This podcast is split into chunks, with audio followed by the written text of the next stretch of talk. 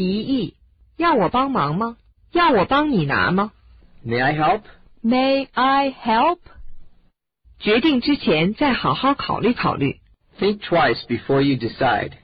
Think twice before you decide. 这个怎么样？ How about this one? How about this one? 我提个建议。 I want to make a suggestion. I want to make a suggestion. 我们走近道吧。 Let's take a shortcut. Let's take a shortcut. 咱们逃学吧。 Let's play hooky. Let's play hooky. 我们打电话请个病假吧。 Let's call in sick. Let's call in sick. 玩扑克吧。 Let's play cards. Let's play cards. 我有个主意。 I have an idea. I have an idea. 这样怎么样？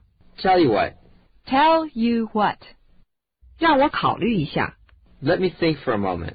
Let me think for a moment. 你好好想想看。 Just think about it. Just think about it. 你该剪剪你的头发了。 You should get a haircut. You should get a haircut. 你也一起来吧。 Won't you join us?